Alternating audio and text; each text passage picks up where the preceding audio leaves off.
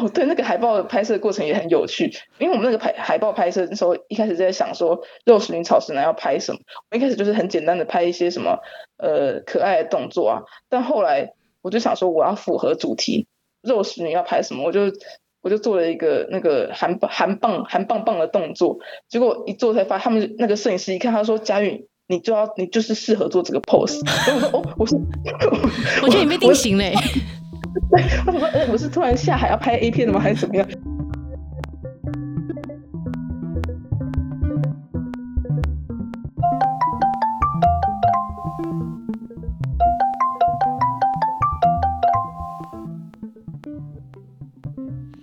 喂，喂喂喂，嗯，我有听到，你有听到我吗？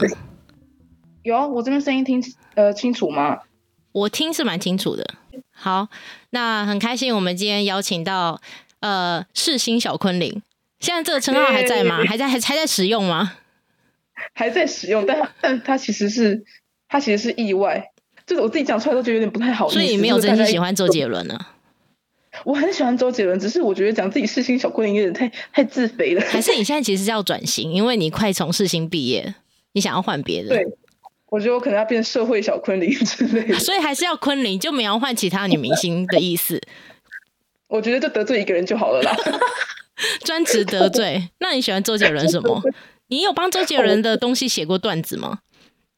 有有，曾经有。真的吗？我我高中的时候啊，我们学校的教官室有一个人形立牌，他是那个就是周杰伦反毒之类的吗？反毒。对周杰伦的一个人形立牌，然后呢，因为我非常喜欢周杰伦，对，我就问那个教官说，我可不可以把这个人形立牌扛回家？嗯，那教官就说，如果你搬得动就可以。我说，哦，好，我就搬，我就我就联合了几个学弟帮我一起搬那个，就是跟周杰伦一样大的人形立牌搬上公车，然后整个公车的人都在看我，就扛了一个周杰伦，有点耻哎。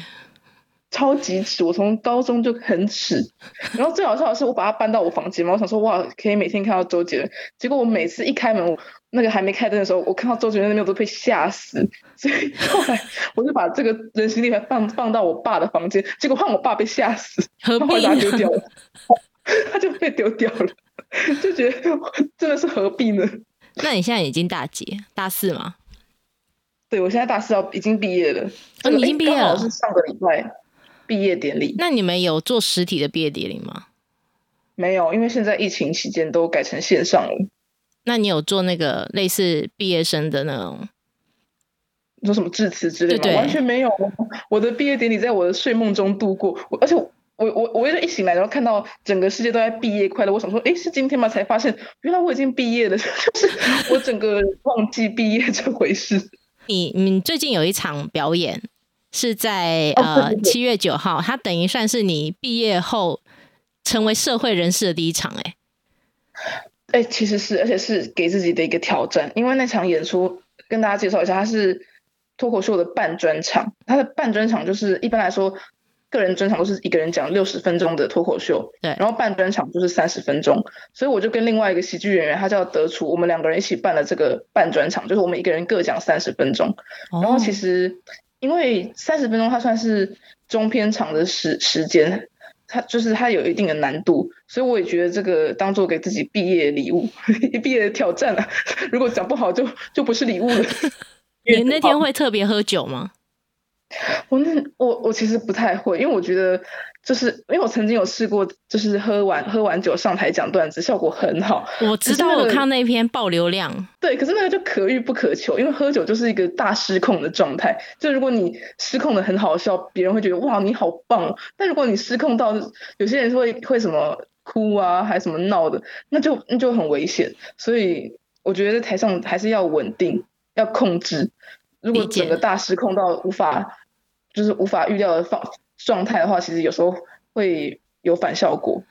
所以你上次那是真的醉哦，真的醉，也没有真的醉啊，就是那叫微醺吗？应该是微醺吧。因为我觉得真的醉根本就讲不了段子，嗯，真的醉就变胡言乱语。那你为什么想要做脱口秀？哦，这个这个其实要追溯到我国，应该是高中的时候，嗯，因为我高中的时候就是一个非常喜欢讲话的人，就我是。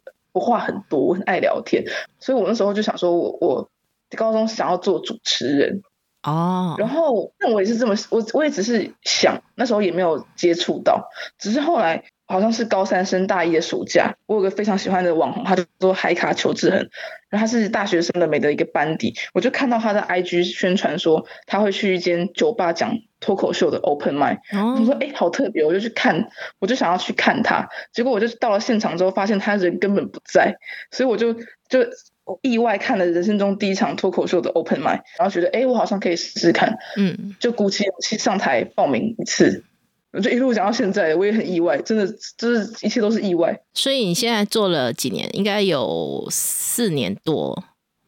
哎，没有啦，大概就是从大一到现在，所以三年多，快四年了。今嗯年八月就满四年了。如何？你觉得？哇，天哪！我觉得这一路走来真的很不容易。其实我一直觉得我没有做四年这么久，因为中间，哎，我我我中间有点有点耍废。就我大一一开始讲的第一年很认真，然后，后来大二大三就开始忙学校的东西，所以就有点嗯比较比较偷懒，很少去。然后一直到大四就发现，干自己要毕业了，如果我再不认真一点，我就会被这个市场给遗忘。所以我大四就突然。大三到大四，突然又很认真的回来讲脱口秀，就一直到现在。所以我，我一直觉得我认真做应该只有两年多的时间。你觉得最辛苦的点是什么？是苦中作乐吗？最辛苦的点，哦我觉得如果是因为主持，我其实涉略还不深，就我我现在做脱口秀还是大于主持比较多。我觉得脱口秀最难的点就是因为这个市场还很小，所以你的演出机会其实不多，嗯，就是一个月可以接到两三个 case 就不错了，然后这两三个 case 都非常的低薪，嗯所以你真的是赚外快。可是除非除非你是那种脱口秀界的一线演员，可能像伯恩啊，或是 Jim 黄豪平之类的，他们可能一个 case 就就 比较高薪，他们就 OK。可他们同时其实也有其他职业啊，那如果你丢出一颗球，就是你们认为应该要笑点，然后没有没有人笑，你们内心的 OS 是什么？就是我回去再修一下。是吗？所以当下就会 立刻觉得这个尴尬，就回家要调整这样。对，因为其实这个是很正常的事情，就因为你不可能写的所有笑话都很好笑，所以在台上失败是很正常的事情。就你知你知道哦这个不行，那你就赶快进下一段，赶快讲你下一个段子。那你们会不会希望酒那天酒卖很好，所以就是讲什么大家都比较有反应啊？你会希望希望以后那个进场都大家先给我敲三杯 shot。就不要卖啤酒啦，就直接卖那种高趴度的高粱之类的。对，但是不这个就很现实，因为那个喜剧场合通常那个他们的影资资方其实也不太有钱，所以他们也没办法卖多好的酒。是吗？但之前之前我有参加一个演出，它叫做它叫做什么酒酒最哦最后 open mic 醉就是酒醉的醉，嗯，然后那个演出它的它的形式就是门票就是酒酒水可以畅酒水畅饮，所以哦台下的人就喝超级多，大家都超嗨。然后表演者呢，你他的形他的规则就是你讲了一个 punch，如果没有中的话，你就要喝，你就要喝一杯啤酒或者喝一杯 shot。嗯哼，所以那时候就是全场大家都喝酒喝得很开心，大家都很嗨嘛，就是不管你笑话有没有中，你就是一直喝一直喝一直喝。所以那场演出就是大家在台上轻松讲轻松聊，都这根本就是音乐季啊！你干脆跟音乐季哎结合好了。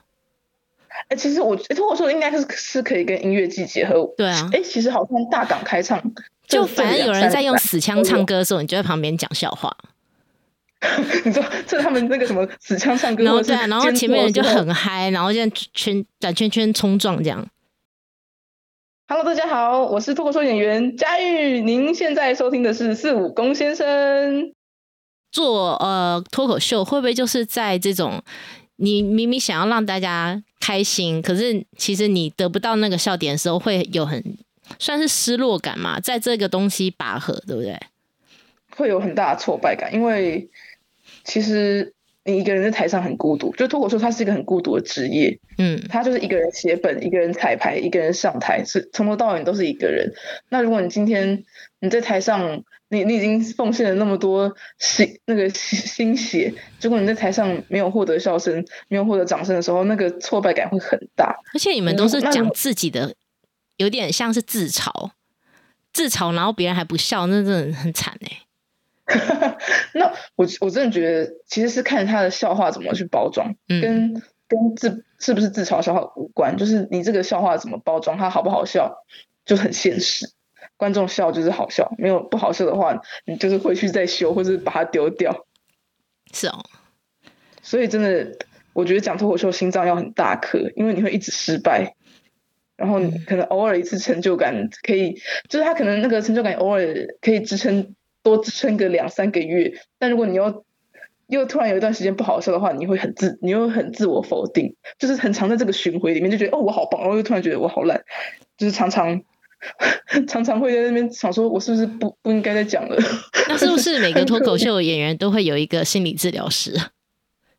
哎、我觉得很有可能，就是感觉你们平常是不是有一个赖群在团购？其实没有哎、但我觉得你你这个是你你这个商机好像很很很有商机的样子。我觉得我可以在我们脱口秀的群组说，有没有人要团购那个什么智商师的课 的那个预约之类，我觉得应该会爆满，因为据我所知，现在其实就很多人 需要智商，对啊，我觉得需要吧，一个出口。对，需要一个出口。但其实有时候在台上讲话也是一个出口。我觉得大家其实有时候，哎，他就是双面刃了。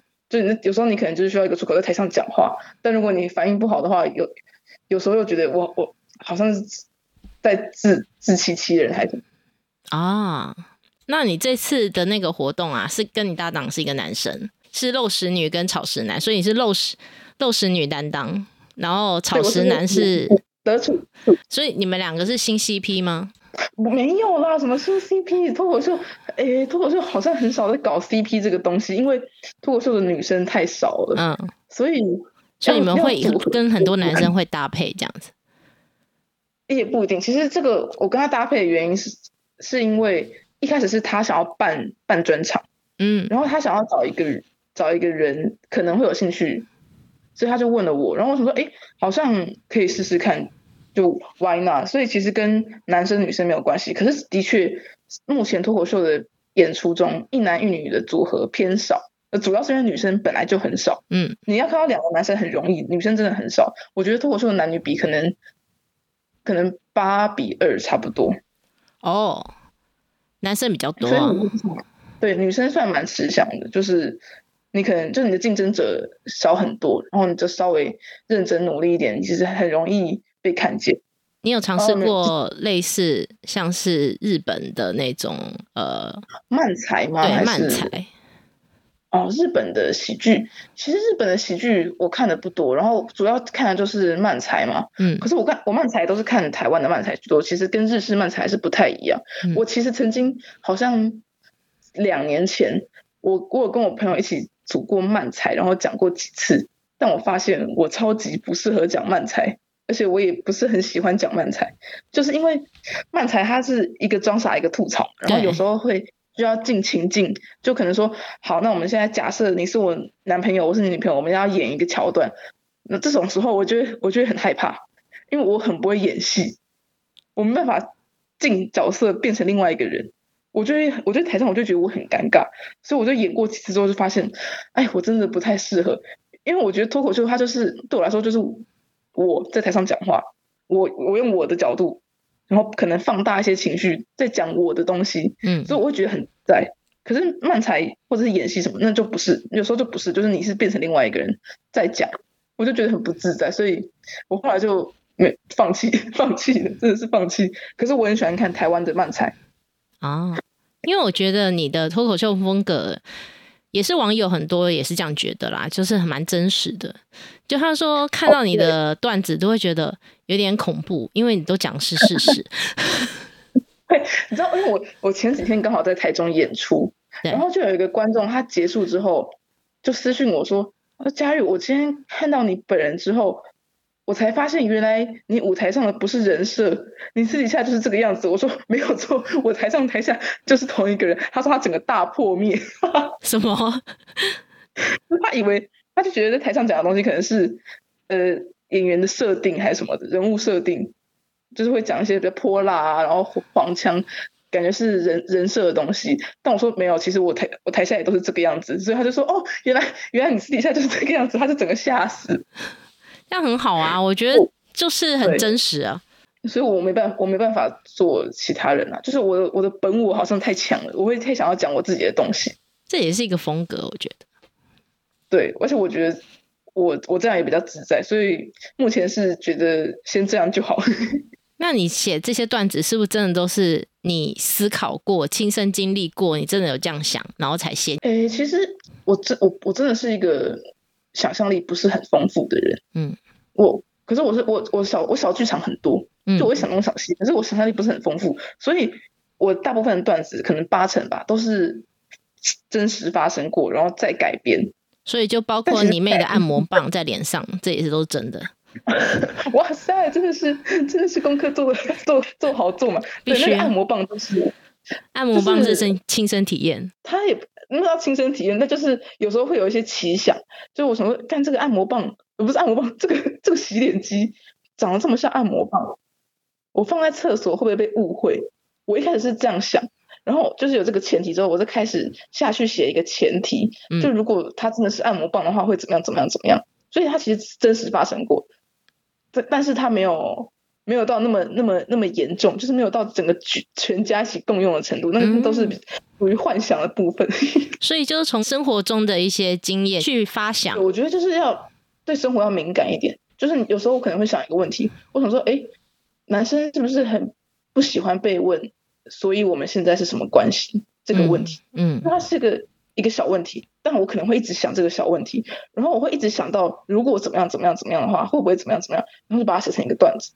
所以就是我觉得是要对生活的一些细节或者是一些小地方要敏感，或者是你要放大你的问题，因为有些人可能根本假假如说有些人会觉得说，哦，为什么捷运站要广播？但它其实是一个很无聊的问题。